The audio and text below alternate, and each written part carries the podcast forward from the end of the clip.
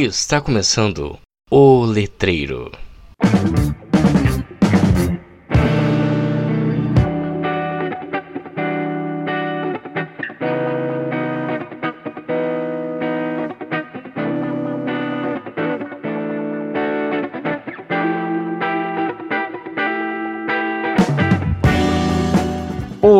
Olá, seus lindos distribuídos morfologicamente, tudo bem com vocês? Hoje eu estou aqui com um amigo, um grande amigo meu aqui da, da universidade, né? Estamos aqui com John Harrison. Olá, John, tudo bem? Oi, tudo. Então, o John fez um trabalho que eu acho muito interessante. Eu confesso que não é muito minha área. Eu li o trabalho dele, é, tenho algumas perguntas para fazer, mas é muito interessante. É um trabalho muito legal e que vai ser bem interessante conversar sobre ele hoje. Muito bem. Então, John, será que você podia dar um panorama geral sobre o tra teu trabalho, tua pesquisa, por favor? Então, o meu trabalho ele é voltado para uma área da gramática, né? É uma área da gramática é, gerativo transformacional, apesar de não seguir exatamente o aquilo que o, o Chomsky prescreve no programa minimalista, nos seus trabalhos mais recentes, e inclusive em alguns traba outros trabalhos, é, como o de 1970, é, ele, a gente abre contrapontos aí em algumas coisas que ele apresenta. Ele faz parte desse, dessa mesma teoria, né? É, apesar de algumas diferenças aí, algumas, é, alguns contrapontos. Beleza, o teu trabalho então é sobre morfologia distribuída, né?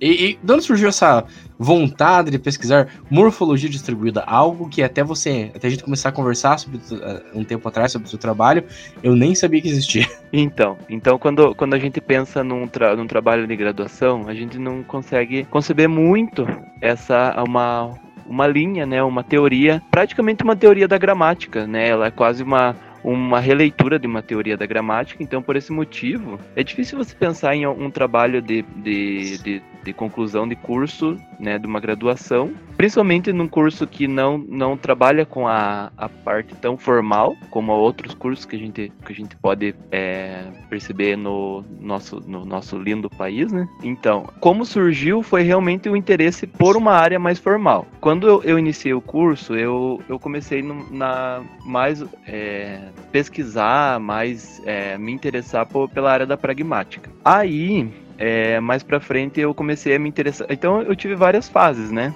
Eu acho que cada. Todo mundo tem essa. essa essa tendência, assim, a, a, se interessar por várias coisas e, e ir buscando várias coisas. Ah, com certeza, com certeza. Sim, sim. Então, aí eu me interessei por uma área mais funcionalista. E aí depois, eu, eu, eu quando eu comecei a trabalhar com formalismo, eu me encantei e eu comecei a participar de alguns grupos de estudos, né, lá no RPG. É, daí meu, o meu orientador que geralmente comandava, né, tinha... É, já, ali iniciava o Labital, que... Ah, realmente, é o... verdade, lembrei agora o Laboratório de Teoria e Análise Linguística da, da UPG, que era, era orientado, vamos assim dizer, pela, pelo Marcos, que é meu orientador, a Marina e a Márcia, né? É, a professora Marina, Marina Legroski, né, que já tivemos aqui no programa também.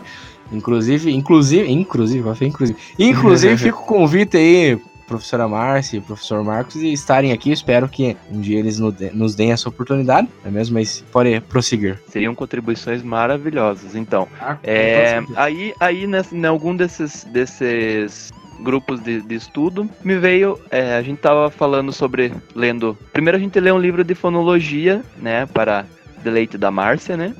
é, e aí a gente foi para morfologia e eles já pularam. A gente foi para um, um livro, né, que era para conhecer morfologia, um livro muito bom. Mas eles fizeram a, o ótimo, a ótima escolha de pular para o capítulo 4. Então eles, a gente não leu um, não leu dois, não leu três, que eram E vamos ler já o capítulo 4, que é a morfologia distribuída. Por que não começar pela metade do livro, né, mesmo, João Garcia? É, então, pelo é final, ótimo. era o último capítulo. Ah, isso, pelo final do livro, então.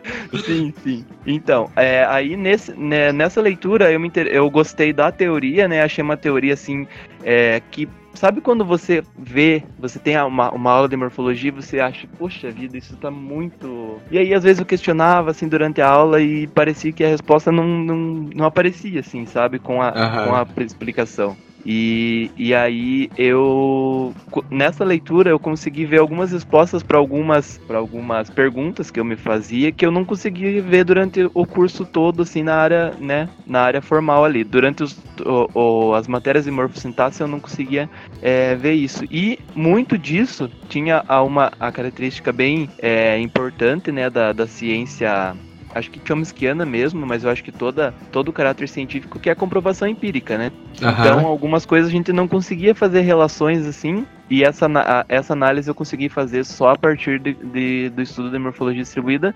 E aí eu fiquei pensando, né, é, se a gente tem uma paráfrase, uma paráfrase de morfemas, né? Por exemplo, se a gente pega, sei lá, desmatamento, a gente diz que é o ato de desmatar. Então, o aumento seria como o ato, né? Sim. De, o ato de.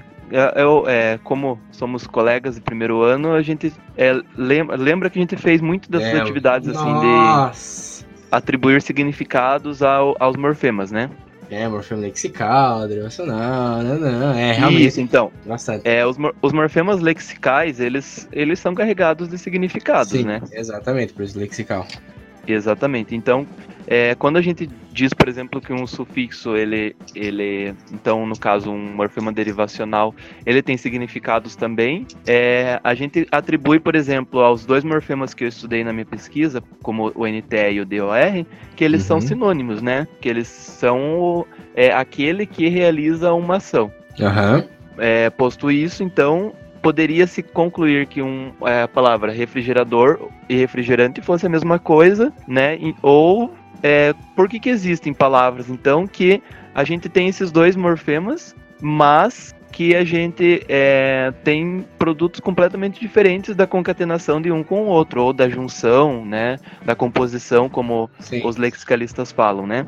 Uhum. Então, aí nesse, nesse ponto, eu comecei a, a, a pesquisar e, e, fundamentar minha, minha pesquisa para tentar responder essa pergunta, né? Sim, então, sim, sim, quais sim. são as, as, propriedades que diferenciam entre, entre um morfema e outro? Mas aí quando você, você pega é, as pesquisas lexicalistas, você não consegue ver respostas para isso, né? É como se praticamente fosse. É, e aí, algumas vezes no, no meu TCC, o, o, meu orientador pegou um pouco no meu pé, né? Mas é quase como se fosse é, uma sinonímia, né? Entre uma palavra e outra, né? Ou entre um morfema e outro. E a gente teria que esmiuçar mais esses morfemas para que a gente conseguisse ver propriedades internas deles que é, os diferenciasse, né? Entre si.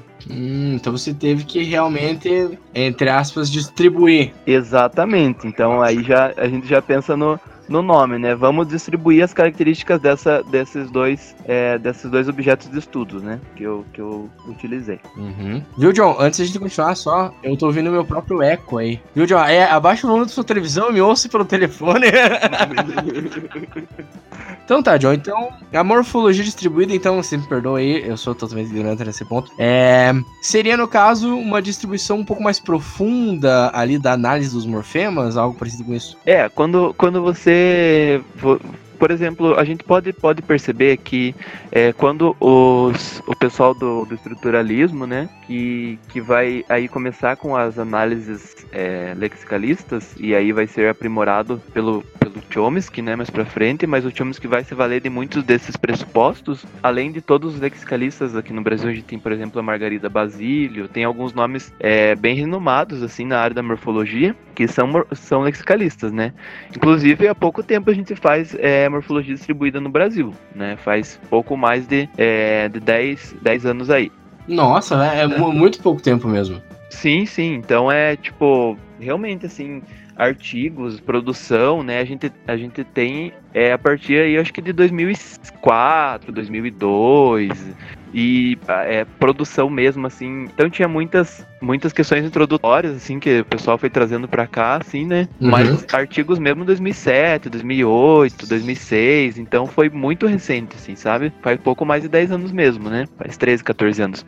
Enfim, é, essa, essa parte da, da, da os, os lexicalistas, eles trabalham com uma, com uma visão de que é, existe uma distinção entre gramática e léxico, né? E aí existe uma forma, é, uma forma geral e uma forma idiosincrática. É, essa forma idiosincrática ela está vinculada ao léxico, que é, por exemplo, aquelas entradas, as formas lexicais, os lexemas, que são aquilo que a gente encontra no, no dicionário com a, o lexema mais a sua forma vocabular, né? Mais a sua, a sua entrada lexical, por exemplo, do verbo ler, né? Que é o infinitivo. Hum, né, que a gente conhece. É, e aí o, a gramática daria a forma, a forma geral, por exemplo, é, sei lá, é, no menino, né? Não, no menino, que seria a entrada lexical, é, a entrada a forma vocabular seria menino, que é a primeira pessoa do, do singular.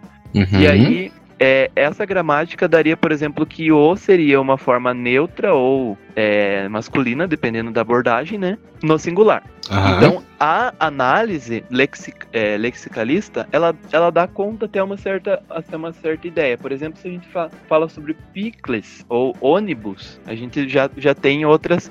E aí isso seria algo como é, outras realizações, né? E aí isso seria algo como, como exceções, né? E exceções ocorrem em qualquer teoria mesmo, né? A gente percebe ah, coisas que fogem à regra. Ok. É, e aí, mas o problema é como que você explica uma exceção, né? com certeza. Nós, como professores, sabemos realmente que explicar uma exceção, meu filho. É muito difícil, né? Aí você fala, não, esse aí é diferente e pronto, né? É, é, exatamente. Então, e a morfologia distribuída, ela tem o papel de tentar explicar algumas dessas exceções. Por exemplo, é, em alguns contextos, esse, essa realização vai ser um morfema zero, né? Hum. Então, por exemplo, assim, se o, o, radical já tiver um S, pode, poderia ser essa a explicação. A gente tem uma, um morfema zero. A gente, eu não sei, né? Não, não estudei exatamente isso, mas é, né, é uma teoria que poderia acontecer, né? Teria que ter uma, é. uma investigação aí, olha.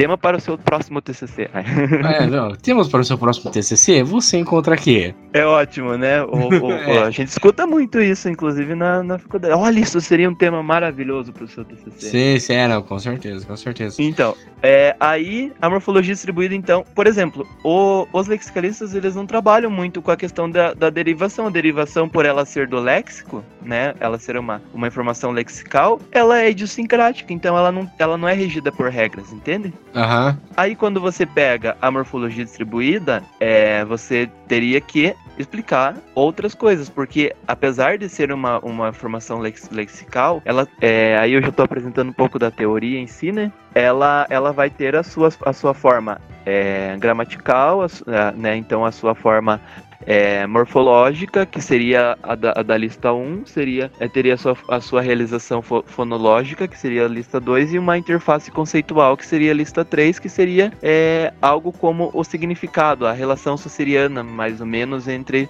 um signo né, e o seu som, né, a sua realização fonológica e o seu significado. Então, dado isso, então, por exemplo, uma forma como DOR e uma forma como NTE, elas têm é, essas três essas três propriedades, né? Então ela já não vai mais ser é algo que não, não, não é passível de ser regida por regra. Se ela faz parte do, do componente é, morfológico e por consequência faz parte do componente sintático, ela vai ser regida por regras que estão nessa, nesse universo da gramática gerativa, gerativa transformacional, né?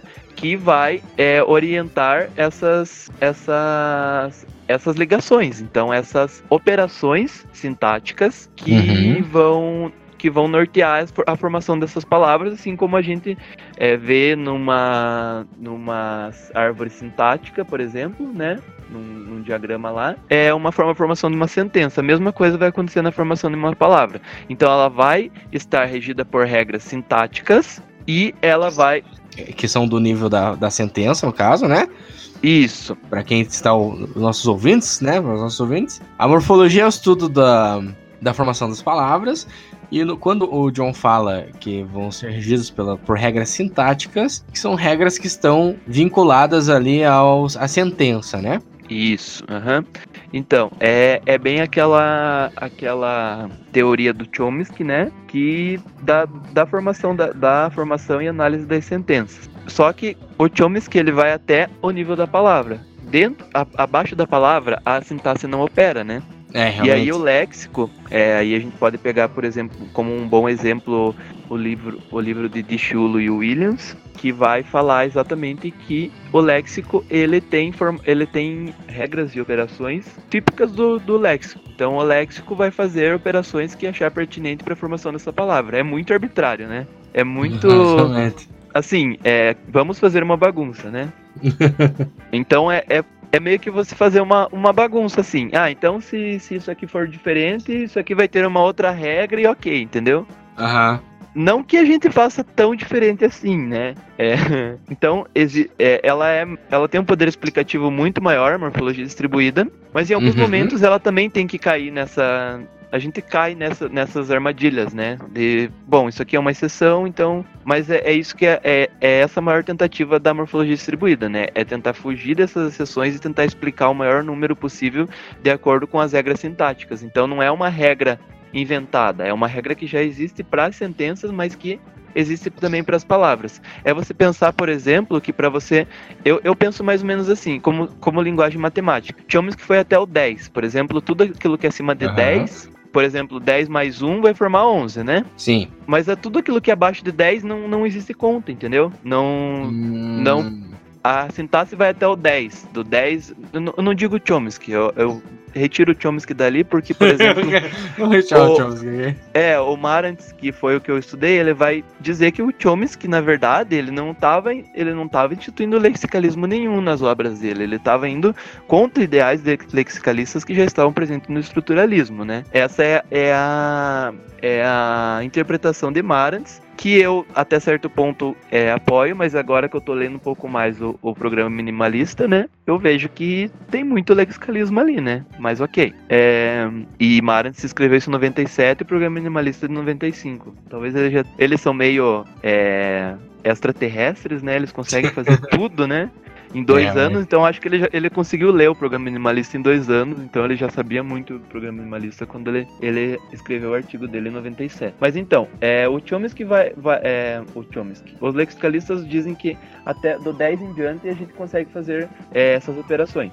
Mas para baixo de 10 não. Então para baixo do, da palavra seria o 10. Para baixo da palavra não. O que, o, que o, o, o, a morfologia distribuída diz é que não, 2 mais 2 vai formar 4 e 4 mais 4, 8, e 8 mais 2, por exemplo, 10, e chegou no nível da palavra. Então, é, as mesmas operações que regem um número maior que 10 vai reger um número menor que 10 também. Hum, entendi, então, as mesmas operações que regem uma sentença, uma palavra, vão reger uma, uma, uma, um morfema, né? É, e operações e compo componentes maiores que o morfema, né? Então, qualquer vocábulo ali vai ser regido por, por, uma, por uma regra sintática. É, então, por exemplo, quando você, você fala que. É, então, os lexicalistas eles vão até um ponto. Então, eles vão até o, o ponto da palavra e quando eles falam dos morfemas, tem regras é, gerais né, e regras específicas. Então, por exemplo, quando você joga para o léxico, existem regras específicas. Por exemplo, se você fala do S no, no Picles ou no ônibus, é, você está jogando isso para uma, uma área idiosincrática. Então, se, se é assim essa entrada lexical, bom, vai ter regras aí específicas para ela, né? Então, e a morfologia distribuída vai querer colocar tudo no mesmo saco. Então, não, peraí, né? Então a gente vai, vai, vai observar propriedades dentro disso que vão fazer com que isso. E aí, propriedades, essas propriedades, por isso que eu digo que não é uma teoria só morfológica, entende? Ela uhum. é uma teoria praticamente da linguagem, né? Porque ela vai dizer que esses, é, que essa, essas, esses níveis de análise abaixo da, da palavra, né, os níveis de análise morfológica, eles não vão só é, na parte gramatical, que seria a lista 1, mas ele também vai analisar na lista 2 propriedades fono, fonológicas e na lista 3 uhum. É, semânticas, né? Sim, sim. Muito bem. Beleza. Então, então a gente acabou de passar os pressupostos teóricos da, da morfologia distribuída, né? Um pouquinho. Isso. É, e eu percebi ali que você trabalha no teu tra... Nossa, trabalho no teu trabalho é maravilhoso. Que você analisa em seu trabalho uh, verbos, né? É, de certa forma é porque quando a gente fala de uma palavra como, sei lá, fertilizante, construtor, né? Uhum. A gente tem um verbo que é concatenado ligado a uma forma, é, a um morfema desses que eu, que eu tô estudando, né? Que é o NTE e o DOR. Por exemplo, fertilizante, ele se vai se concatenar com, é, vai concatenar o fertilizar com o, fer, com o NTE, né? Então ele uhum. vai ficar fertilizante. E construtor vai, vai concatenar um verbo construir com a sua, é, com o morfema aí DOR formando construtor, ou nesse caso, TOR, né, que é outra realização, esse, esse morfema, uhum. e vai formar construtor. Inclusive, essa é uma. Estamos entrando nos meus planos futuros, né? É pensar nessa, nessa realização do D, D, do T e do SS, né? Por exemplo, ah, professor sim. ou confessor é, também tem, leva o SS, que são a, as terceiras formas. E aí você, você que, é, pensar em como, quais, em quais casos a gente utiliza o DOR ou TOR ou SSOR. Então é uma pesquisa futura aí, né? Uhum. Pra, mas então, é, ela, ela vai fazer uma análise de verbos porque a base, a, o radical, nesse, nesse caso, ele vai concatenar, ele vai, em algum momento, essa palavra vai ser um verbo. Então, por exemplo, você vai pegar ferti, sei lá, fértil, né? Ou sei lá, uhum. que, talvez seja até o fert, aí você vai colocar o IL, aí você vai colocar o IZ, então ela tem outros níveis de, de análise, né? Então, fert seria como radical, fértil seria como um adjetivo, um nome, né? Então, formou uhum nome, é fértil. Aí você coloca o is, que o is é naturalmente um verbalizador, né? Então, uhum. e aí você, quando você coloca a, a forma é, infinitiva, fertilizar, ok. É, mas aí quando você coloca, sei lá, uma vogal, uma vogal temática A e você coloca o NTE, fertilizante, né? Hum. Então, em algum, em algum nível de análise, se a gente for pensar numa árvore sintática, se você tira a parte que eles concatenam o NTE, existe fer, fer, fertilizar. Uhum. Aí se você coloca o NTE, ele fica fertilizante. Então, é uma, é uma, uma teoria, é, é você pensar no, num, sei lá, como um, um, um jogo de Lego lá, né? Que você vai juntando partes para formar uma parte maior. Mas se você tira uma parte, ele vai ser alguma coisa ainda, né? Com certeza, sim, sim. Entendi. Então, por exemplo, se você. A, a única coisa que ele na, em si não é nada é a raiz, né? Ele vai precisar se juntar, sei lá, com uma vogal temática para formar alguma coisa, né? A menos que você pense, por exemplo, no picles, né? Vamos voltar pro picles lá. É, então, o ele é uma, uma raiz picles, né? E aí você poderia pensar, sei lá, numa ligação ali de, de número e tempo no, número e o que mesmo? Pessoa, né? Então, é número e gênero, melhor. Número e gênero, que você não existe piclesa, nem picleses, nem nada. Então seria tudo morfema zero. A realização disso seria morfema zero, né? Hum. Então, é, a, reali a realização fonológica dessas. Então, o que acontece? Eles estão sendo ligados por uma por um, por um nó, né? Sintático. Existe uma raiz em, todos essas, em todas essas palavras. E existe uma informação morfológica, né? Um nó morfológico que vai reunir várias informações, como por exemplo, num nome, né? Na formação de um nome, é, a, o gênero e, e número, né? Então, por exemplo, em picos ou ônibus, essa, essa realização fonética vai ser morfema zero. Uhum. E aí, uhum. Isso vai depender das informações que estão presentes nessa raiz. Então, a raiz ela vai carregar algumas informações aí, né? Também. Então, é, a partir do, do, do, estudo dessa raiz ou desses componentes que formam essa raiz que vai se concatenar a essa, a essa outra, esse outro constituinte da, da árvore, você consegue determinar qual seria qual será a sua realização fonológica. Então, por exemplo, para você distinguir o NTE do, do DOR, você vai precisar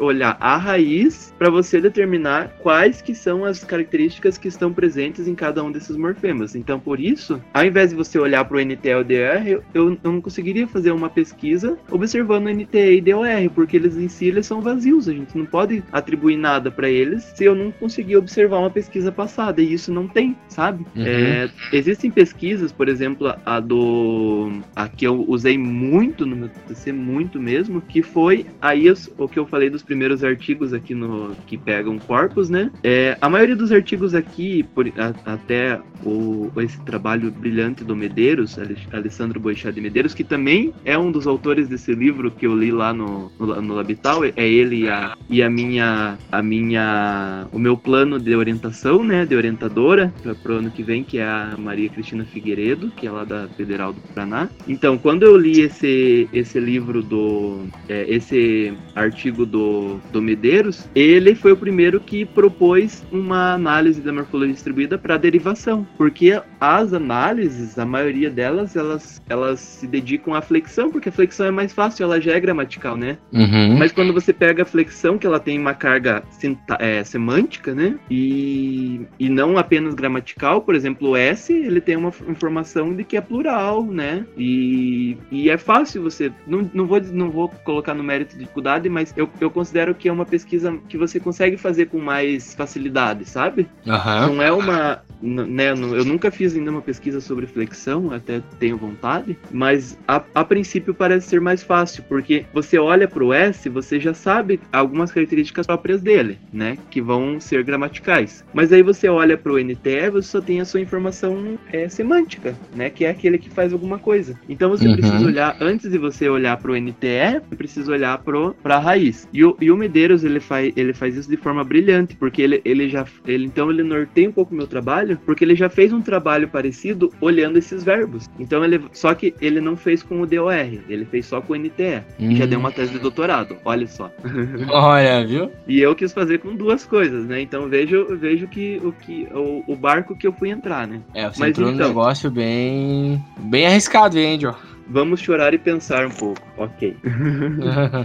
né? Não é uma, um, um negócio fácil, assim, em alguns momentos eu fiquei com vontade de sentar e chorar mesmo, né? E pensar no, no que eu fiz ali e, sei lá, vamos fazer algo, algo diferente, vamos pegar, sei lá, vamos pular para literatura. Não. Então eu, eu realmente, né, tive dificuldades nesse, nesse ponto porque eu não consegui. Mas aí eu, eu, eu é, o, o que fez é, nortear minha pesquisa foi exatamente o, o trabalho dele. É, mas como ele não fazia com o DOR, eu teria que pegar alguns verbos e é, colocar, por exemplo, quais que concatenam com o NTE, quais concatenam com o DOR, quais concatenam com os dois e qual com nenhum, né? Quais é, pegar vários verbos e aí ainda sem, sem você, sei lá, colocar em caixinhas esses verbos, eu fazia essa, essa, por exemplo, você pega cumprir, verbo cumprir. Não existe cumprinte, nem cumprente, nem cumpridor, nem, né, cumpridor, sei lá. Então ele já cairia na caixinha lá dos verbos que não se concatenam a nenhum. Ah. Aí você pega, por exemplo, refrigerar, você tem refrigerante e refrigerador. E aí um outro problema metodológico é, por exemplo, que refrigerante ele é uma palavra cristalizada. Então, deixa eu explicar o que. Isso, isso que eu ia falar. É, então, é, é uma palavra que diacronicamente sofreu mudança e aí não dá para, ela não, ela não, não conserva a sua estrutura pura.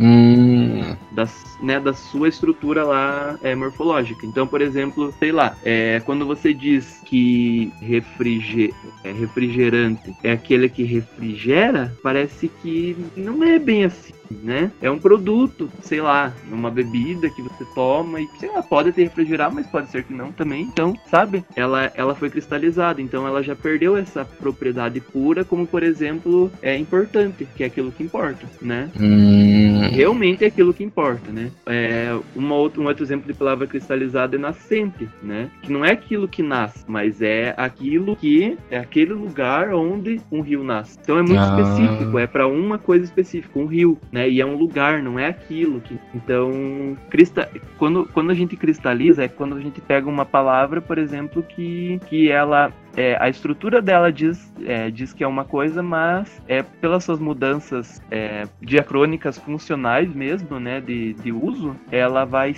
ela vai ser, ela vai adquirir uma outra uma outra realização. Então, algumas palavras, por exemplo, como o verbo refrigerar, eu coloquei no, na, no, na caixinha do, daqueles que concatenam apenas ao, é, ao DOR, o refrigerador, né? Que é aquele que refrigera, ok, né? É aquela máquina responsável por refrigerar, uhum. mas é aquela que refrigera. E aí, sei lá, então é, eu tive que fazer. Essa metodologia foi colocar em várias caixinhas esses verbos, eu analisei os verbos, todos os verbos, então respondendo a tua pergunta lá do começo, né? Uhum. Viajei um monte, né? Mas realmente foi é, pegar todos esses verbos que foi um, um amontoado de 241 verbos. Imagine você pegar todos esses verbos, colocar em várias caixinhas e depois analisar cada um deles. É, inclusive, queria uma das coisas que eu queria fazer era te parabenizar por, com, né, primeiro pela coragem de trabalhar com 241 verbos, né, cara? Tipo, é coisa pra caramba. Aí faltava, assim. Faltava dois meses para entregar meu TCC e o, o, meu orientador, o Marcos, falava direto: você tem que mexer com os dados, você tem que mexer com os dados, você tem que mexer com os dados. E eu, não, tá tranquilo. Não precisa, né? 240 verbos, o que, que é? Tá tranquilo. Vai ser de boas. E aí, quando eu peguei, eu fiquei quase louco, né? Eu faltei aula, eu.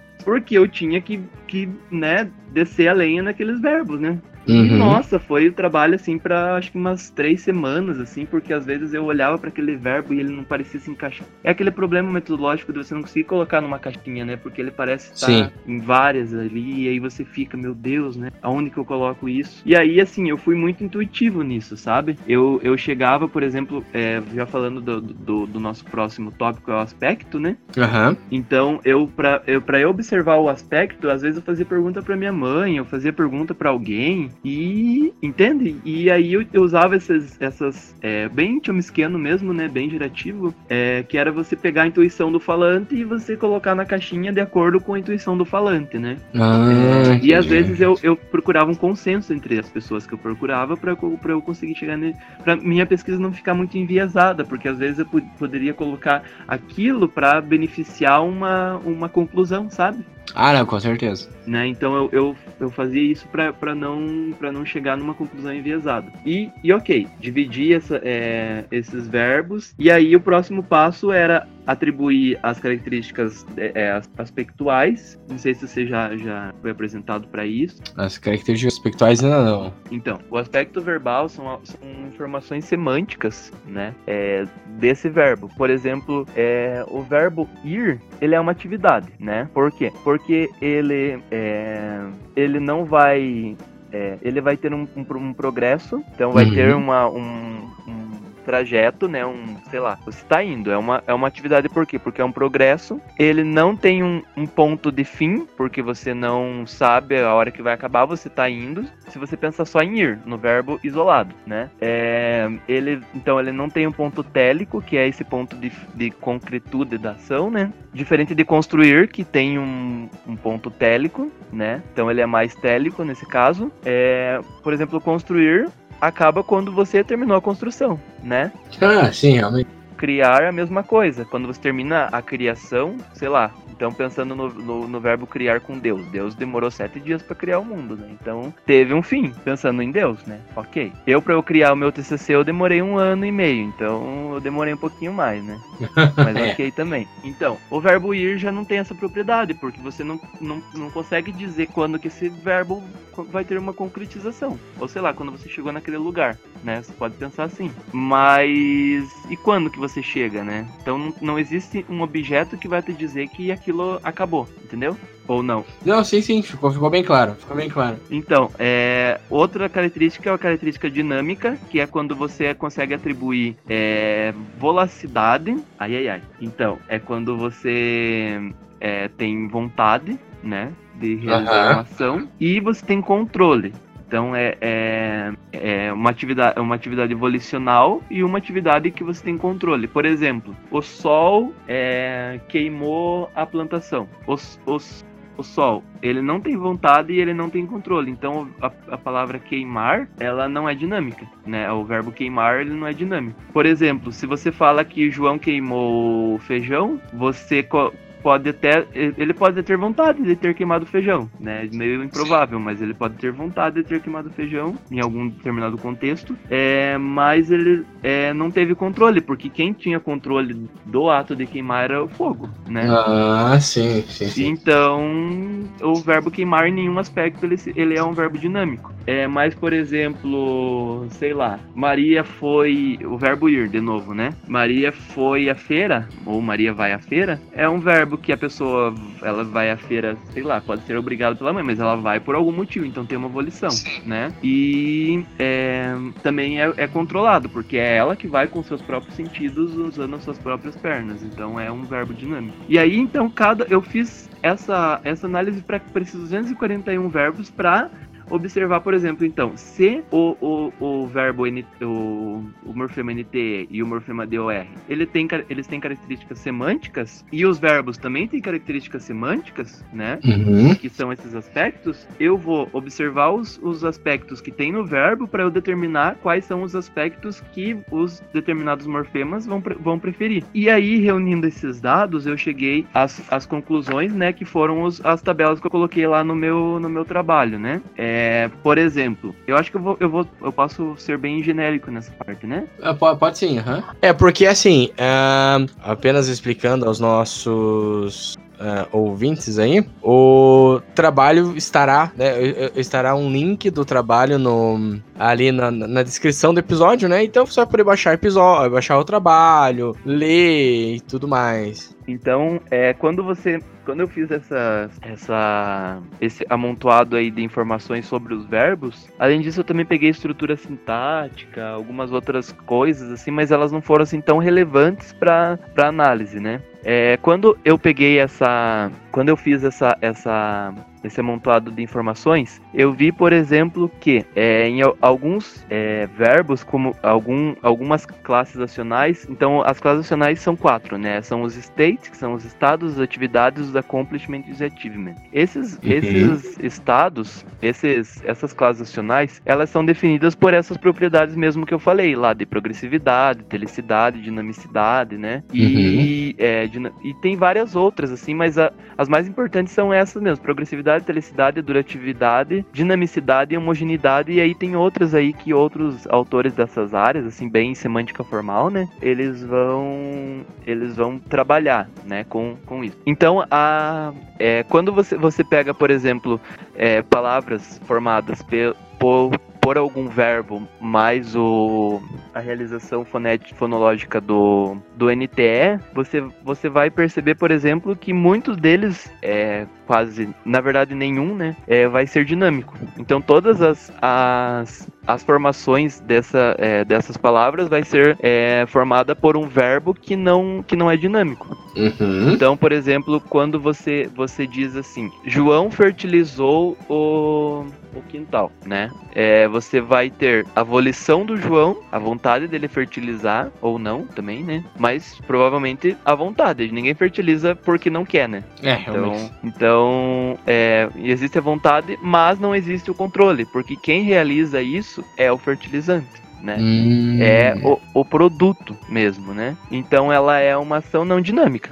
Uhum. É, por outro lado, ela. Se você pegar que o fertilizante fertilizou o terreno, é, sei lá, esse fertilizante é muito bom, ele fertilizou o terreno, né? Você vai ter o controle porque ele vai fertilizar, mas você não tem a volição que o fertilizante não tem vontade de nada. Vai ser a vontade do João ou da pessoa lá, do agricultor que está fertilizando. Então a, a volição não é do sujeito, né? Ele vai ser de um fator externo. Então, pensando, pensando nisso, ele também não é dinâmico. Perceba como, como essa, essa, essa parte, ela está bem relacionada com a semântica formal, mas ela, ela faz muita é, interface com, com questões pragmáticas, né? Exatamente, isso que eu tava percebendo. Então, ela não, não é simplesmente fechadinha, apesar de que a gente vê que o, a, a, a linha que, que divide semântica e pragmática, às vezes ela é um pouco é, turva, né? A gente não consegue uhum.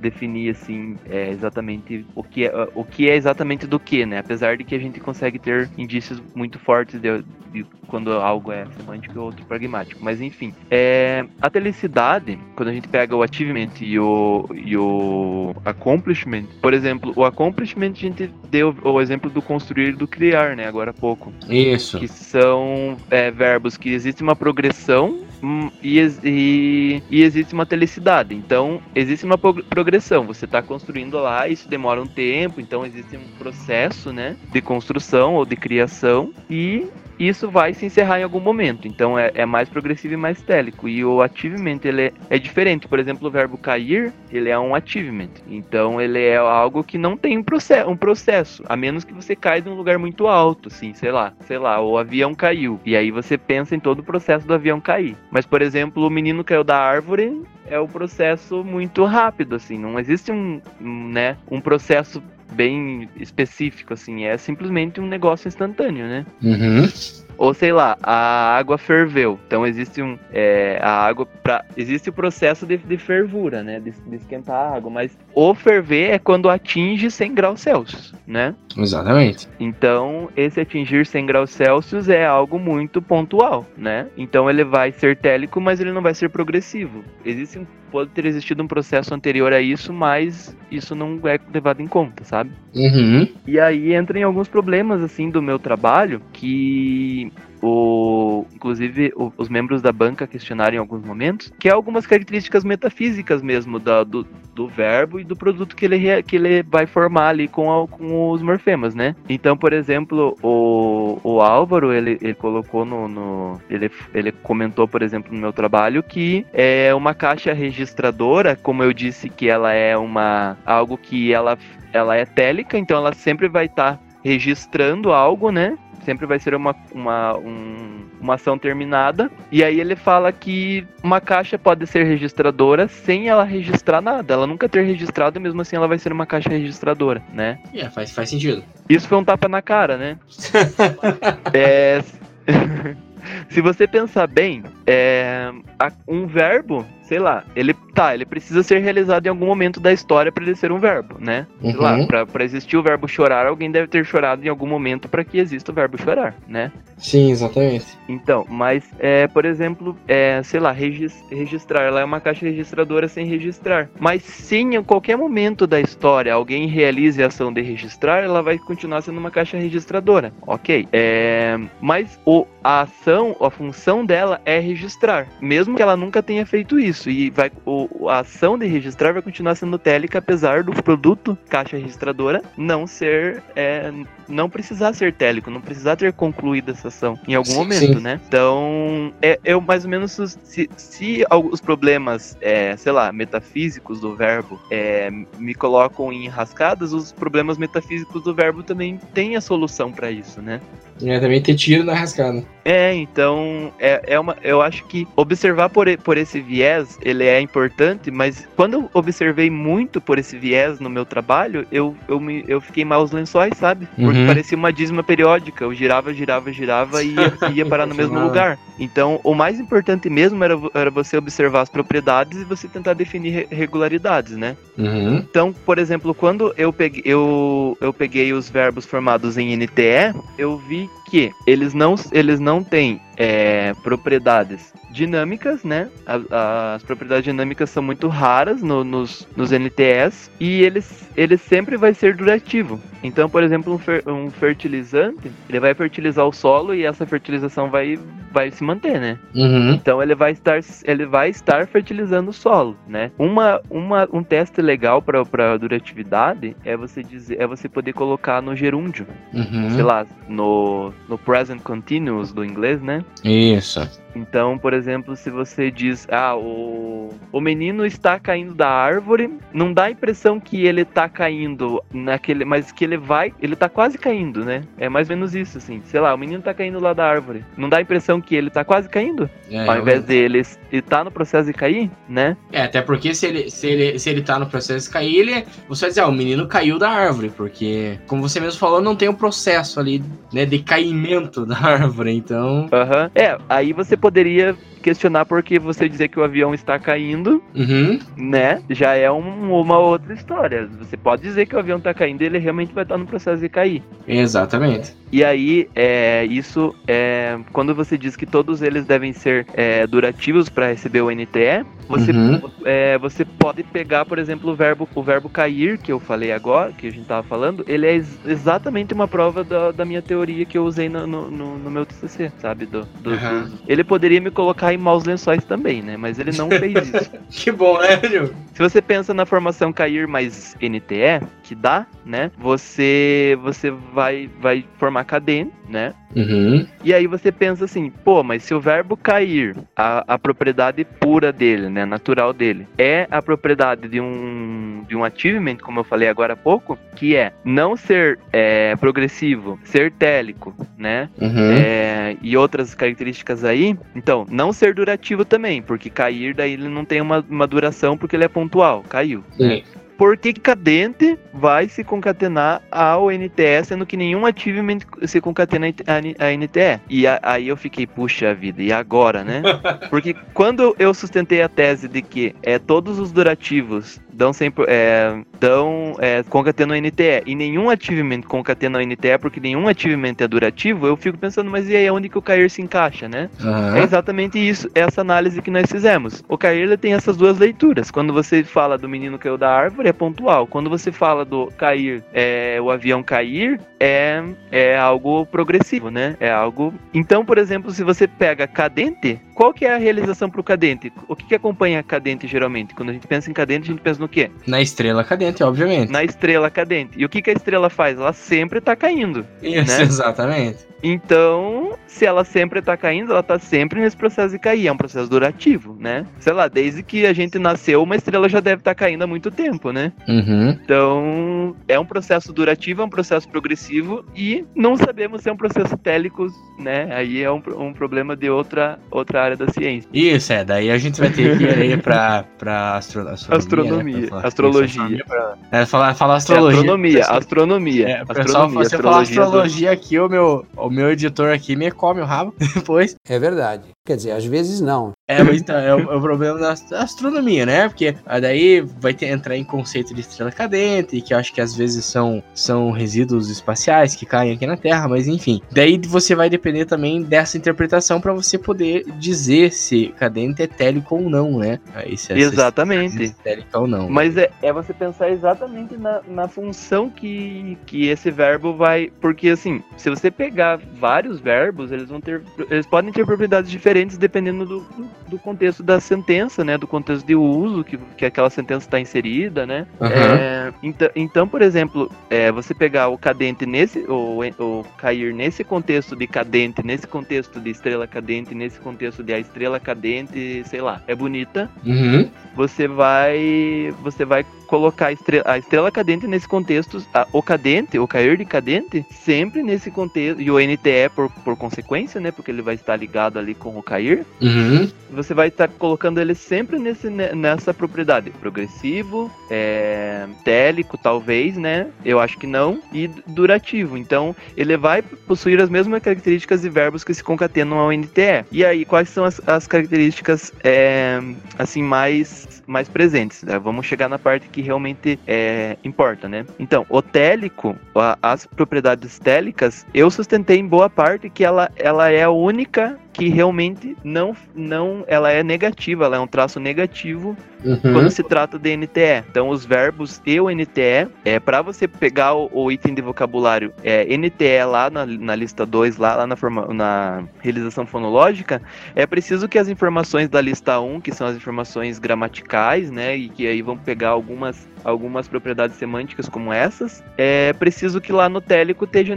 geralmente negativo, né? Então, é, dos 63 verbos é, que concatenam ao NTE, ou então é, do, dos desse, desses verbos que dessas palavras formadas do verbo com NTE, eu, eu observei que dessas 63, 13 só se, é, tem esse traço télico, né? Então ela geral, é uma propriedade que ela, é, ela geralmente é negativa. E a, a maior regularidade mesmo é a durabilidade que eu falei, né? Que todos os verbos eles precisam ser durativos. Eles precisam ter uma duração, né? Então, é, sempre que você for pegar qualquer coisa que é, é formado com NTE, sempre vai ter um processo de duração. Por exemplo, uma faca cortante, ela sempre vai tá, ela sempre vai cortar e esse processo de cortar sempre vai durar um determinado tempo, né? Então, é, qualquer coisa, assim, sei lá, um filme comovente, ele vai, ele vai estar sempre comovendo. Então ele, ele vai comover sempre, né? Uhum. Então, sei lá, um, qualquer coisa importante, é, né? Até a questão do fumante, né? Aquele que fuma e porque aí você pode dizer assim, ah, mas e daí? Então ele sempre vai, ele sempre vai, ele vai ser durativo porque ele sempre vai formar adjetivos e adjetivos eles são meio que durativos porque eles sempre vão, é uma característica sempre durativa, né? Uhum. Mas aí quando você pensa em sujeitos, nomes, né, em substantivos, como fumante ou navegante, fumante também ele sempre vai estar tá realizando isso, né? Ele vai sempre estar tá fazendo esse processo de fumar e navegante também é a mesma coisa. Então é um processo processo durativo. Uhum. E geralmente é a característica homogênea é quando todas as partes elas são iguais. tipo, da ação. Por exemplo, fumar, tá, pode ser que uma parte seja você, você fuma um pouco e tira da boca, fuma um pouco e tira, né? Ok. Uhum. Mas tá fumando tá fumando, né? É um processo homogêneo. Andar a mesma coisa. Pode ser que em algum momento você ande mais rápido, outro mais devagar, faz uma pausa, enfim, mas você tá andando e é um processo homogêneo. Uhum. Então, esse, esse, a homogeneidade é, o, é a segunda característica, característica mais é, relevante nesse, no caso do NTE, porque é, desses, desses 63, 50 são homogêneos. E quando você diz que homoge, é, uma ação é homogênea, ela não vai ser télica, porque se ela tiver um ponto final, sei lá, fumar, você pode dizer que é télico, mas se você pensar, por exemplo, fumar, só a ação de fumar, da mesma forma que ir, não é télica, entende? Por quê? Uhum. Porque você tá fumando e é da mesma forma que você tá indo. Aí quando você diz eu é, indo à escola, opa, então quando você chegou na escola, na escola acabou. Esse acompanhamento do verbo, ele, ele vai fazer com que esse verbo se, acabe se tornando télico nesse contexto. É a mesma coisa que eu falei do, do, do cair, né? Uhum. Então as propriedades mudam de acordo com o contexto. Isso uhum. deixa um pouco nebu isso deixou um pouco nebuloso, né? A minha pesquisa. Então ficou um pouco mais difícil da interpretação e você dá 100% da propriedade porque você vai trabalhar com o uso em vários momentos, né? E existe um, um, um processo muito difícil na, na, nessa área, que é você dar conta do uso, né? Ah, não, isso com certeza. A parte é, formal, quando ela pula muito pro uso, opa, eu não consigo dar muito conta disso. Sim, sim, exatamente. Mas eu, eu ofereci uma tentativa porque se você vai trabalhar com derivação, você vai trabalhar com semântica, você coloca um acompanhamento nesse verbo, por exemplo, ir à escola, ou é, fumar um cigarro ou fumar dois cigarros. Eu ia usar exatamente esse exemplo, cara. Aqui na minha cabeça estava exatamente esse exemplo pensando. É? Uhum. Então, é, é bem isso mesmo. Então, tipo, quando você coloca esses acompanhamentos, ele vai adquirir outras características, propriedades, né? Outros traços. Uhum. Então, vai depender muito do, do da palavra que ele vai formar. Hum, Quando ele vai formar uma, pala uma, outra, uma palavra, uma determinada palavra, ele vai adquirir traços télicos. Quando ele formar outra, é, uma, um, em, uma outra, em uma outra palavra, num outro contexto, ele, ele vai ser homogêneo. É, uhum. É, o que eu consegui observar disso é que, na maioria das vezes, ele, ele é homogêneo. Ele vai formar uma ação homogênea e não télica, então ele, ela não vai acabar. Então, por exemplo, eu até vou, vou usar de exemplo o meu clássico do fertilizante aqui, né? O fertilizante, ele é homogêneo, porque sempre vai estar fertilizando e você não consegue colocar um ponto final para essa ação não. fertilizar, né? Ela não tem um ponto final. Uhum. E isso vai é, ir de encontro com a, a parte das classes nacionais lá que eu falei, que a maioria deles vai ser state e activity, que são os, os estados, né, os verbos estado e os verbos atividade, que são esses que vão formar mais os, é, os NTS, é, as palavras com NTS, né? Uhum. E, e aí como eu falei que os achievements eles não, eles não vão formar os verbos achievement, eles não vão se concatenar ao NTE e não vão com nenhum nenhum verbo achievement vai se concatenar. É, então todos esses télicos que tem aqui, os 13 télicos, eles são os 13 é, accomplishment que vão se concatenar, porque o accomplishment ele é télico. Por uhum. exemplo, bom, construir, criar, que são os dois accomplishment que eu tenho aqui de exemplos assim muito rápidos, eles não vão não existe construinte nem criante, né? Uhum. Então eles vão ser o do, do DOR. Mas é, existem alguns... criador. É, isso. Mas existem alguns poucos exemplos de, é, de accomplishment que vão se concatenar. Por isso que é, pensando nessas caixinhas mesmo, elas funcionam, né, para você é, para você conseguir estabelecer regularidade. Então, esses 13 télicos que são uma raridade aqui, eles são os accomplishments que vão se concatenar com hum, o NTE os poucos accomplishments, né? Uhum. Aí pulando pro DOR, o DOR ele é mais bagunçado, sabe? Ele é mais difícil você achar regularidade, bem mais difícil do que com o NTE. Imagina. Então eu consegui achar duas regularidades bem importantes com o NTE. Com o DOR, eu eu sofri um pouquinho mais. Aí quando você pega, por exemplo, é, o DOR, você vai ter características progressivas, porque é, há, é, poucos states e poucos é, activity se concatenam, verbos activity se concatenam com o DOR, né? Com uhum. esse, essa outra classe de morfema. Mas acontece, né? Em compensação, o, todos os achievements se concatenam e Não, todos não, né? Tem alguns achievements que não se concatenam a nenhum, né? Mas é, de, dos achievements, e, e, realmente o achievement é uma, é uma classe de verbos que não se concatenam aos dois, assim, eles são meio enjoados, assim, não formam. Por exemplo, sei lá, deixa eu pegar. É, até o próprio ferver, né, que eu falei. Falou. É, tem a água fervente, mas aí você pensa, não é a água que ferve. É, é água que ferve, né? Mas não é, tipo, a água não está sendo sujeita, assim. É uma. Sim. Ela, ela, é um pouco, ela é um pouco mais complicado de você, de você pensar na água fervente, né? Uhum. Mas é, parece que é mais um estado da água do que um próprio é, achievement, né? Parece sim um estado, um estado da água, né? Exatamente. Até mesmo a gente diz que é estado físico da água, né? Enfim. Então, por exemplo, quando você coloca, você, o achievement ele é bem enjoado, mas ele só vai se concatenar com DOR, ele não vai se concatenar com o outro. O accomplishment, ele, ele faz parte de mais da metade dos verbos accomplishment que eu analisei, eles se concatenam com o, com o DOR, então ele, ele também é muito presente. O achievity, ele já é um pouco menos, mas ele também ele também se concatena e o state praticamente nada. Então hum. ele não. E quando ele se concatena, ele geralmente se concatena ao NTE e ao DOR também, entendeu? Ele se concatena os dois. Uhum. Não vou lembrar de, sei lá, amante. Não, amador ele é uma forma. Aquilo que eu te falei, forma com, é, cristalizada. Cristalizada, exatamente. É, amador não é aquele que ama, né? Não tem nada a ver. Não. né? Bem diferente. É, até porque aquele que ama é o amante, né? Ainda, ainda é meio complicado, né? Você Sim. pensar nisso também, né? Ah, não, amante é sempre complicado, cara. Esse... é uma coisa que... Então, é, e por, por, esse motivo aí você pode, você pode dizer que os progressivos eles, eles fazem parte desse, é, desse grupo porque o accomplishment ele é progressivo e o state ele praticamente não aparece porque o state não é progressivo. Ele é durativo, mas ele não é progressivo. E o achievement ele. A maioria deles eles não se concatenam nenhum, né? Então, e e aí, eles, quando eles concatenam o DOR, mas é uma parcela muito pequena, é um número muito pequeno comparado a 79 verbos. Uhum. Eu acho que são ali cerca de 15 ou 17, então é uma.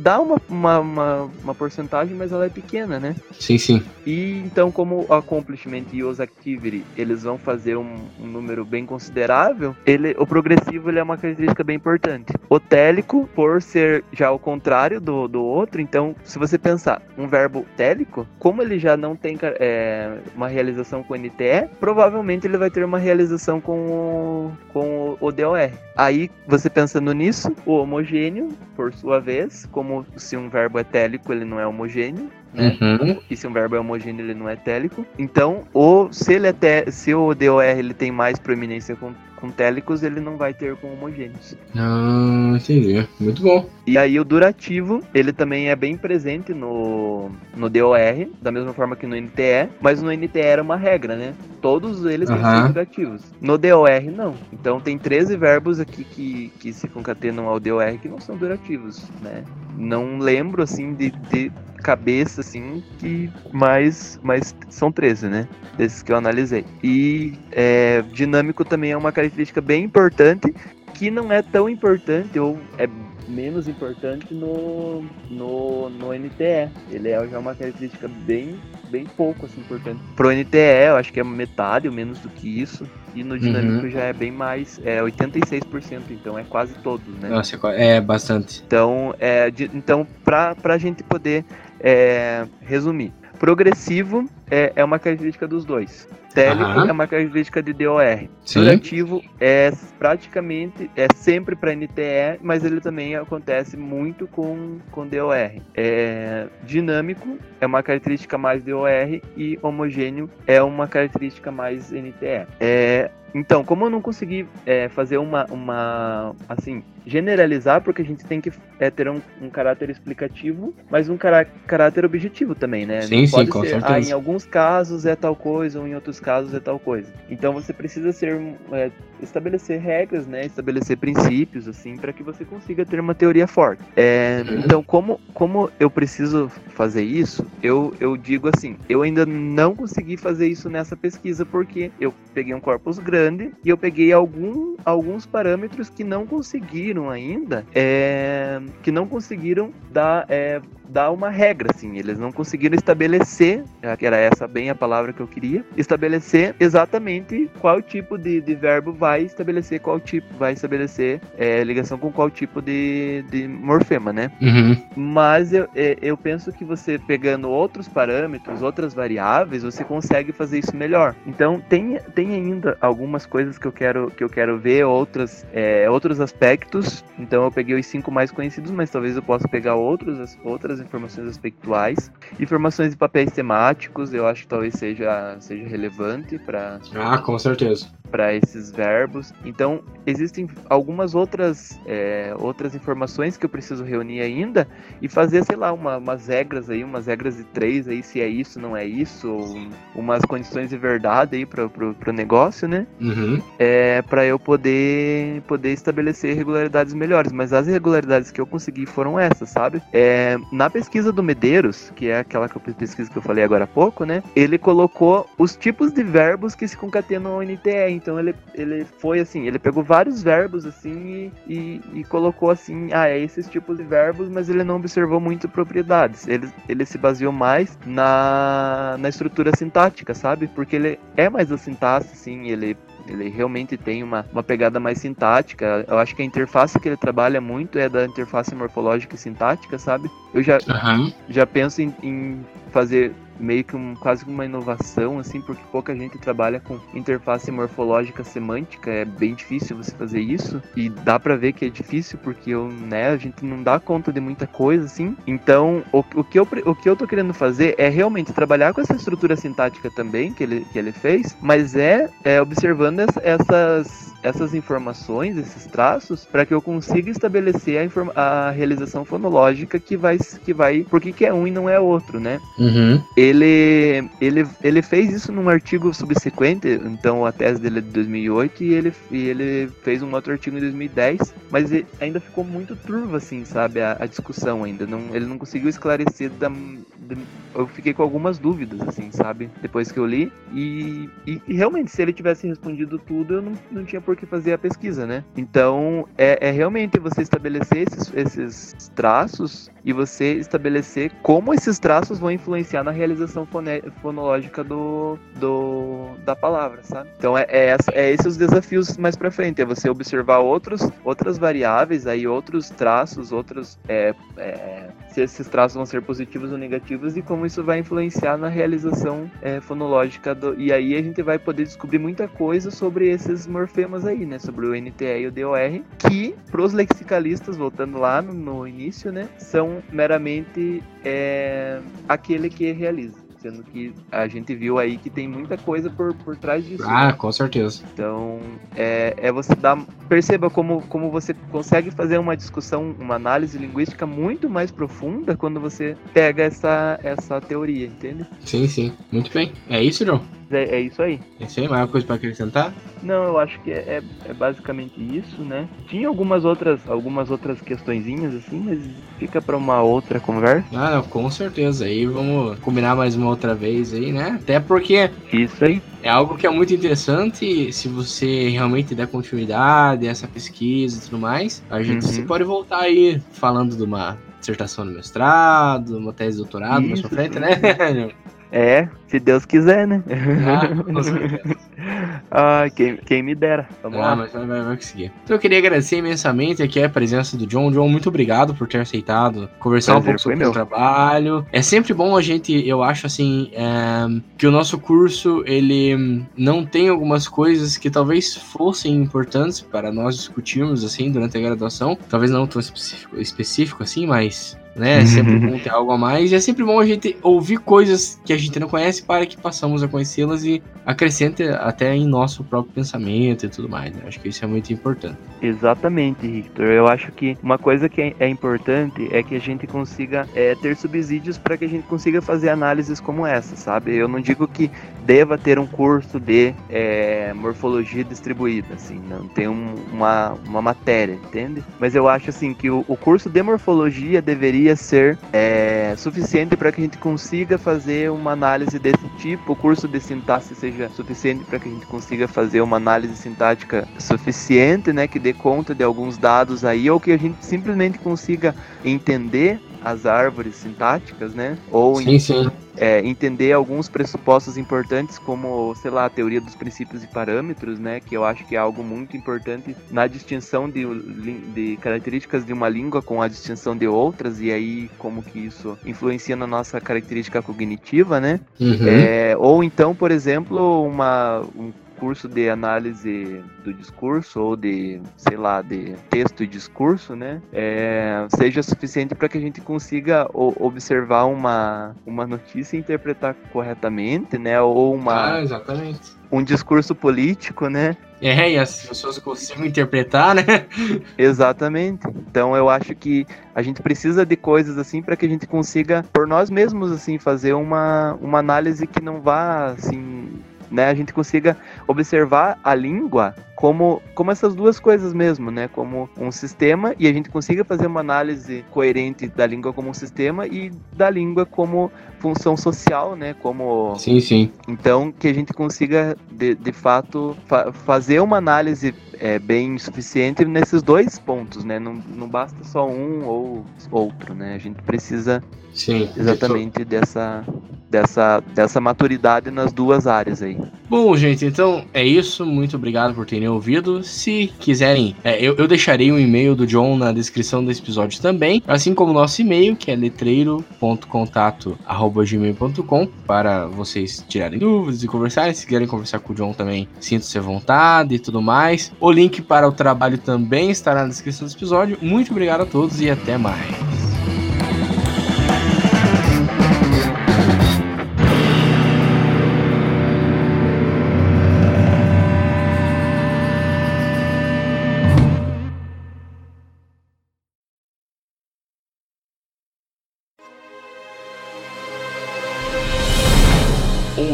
Produção biesec.net.